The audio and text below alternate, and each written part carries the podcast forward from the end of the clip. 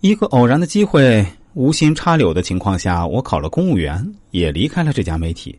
应该说，我和他的距离，表面上看是这个时候拉大的。当然，如果究其原因，则是他的原生家庭以及受教育程度是根本的原因所在。进入体制后，我按部就班，也算是比较勤勉和有眼力劲儿的，慢慢啊就升到了中层。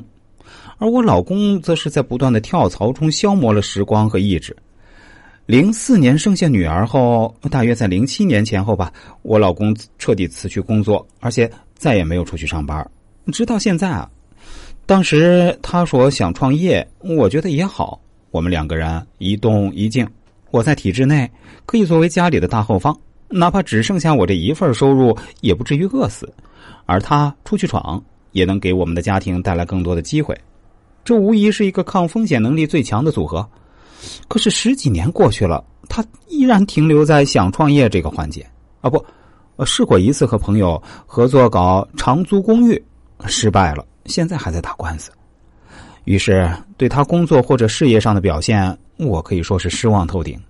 尤其是前几年，每次看到别人家老公要么自己做生意红红火火，要么在企业打工也是一路坦途，我自己的老公天天无所事事，就靠接一些小活维持他自己的开销。我们家里啊是连续十年存款零增长，如果不是之前买下了几套房子，真是要哭死了。那时候我特别恨铁不成钢，特别想跟他离婚。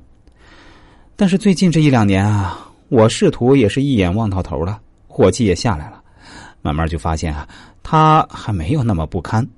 赚钱是指望不上的，但是他这个人啊，性格脾气是真好，而我恰好相反。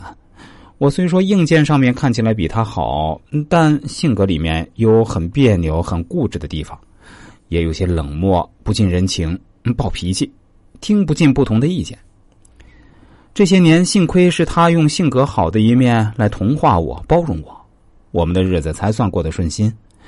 这些话呀，说起来寥寥数句，但是在日常生活里，如果不是他的这种宽容大度，早就鸡飞狗跳了。他应该是从小就被爱包围着长大的，他是小儿子，父母肯定疼爱他，而且幸运的是，他除了懒点儿，倒也没有被宠坏，所以。他内心有很强的安全感，也很强大。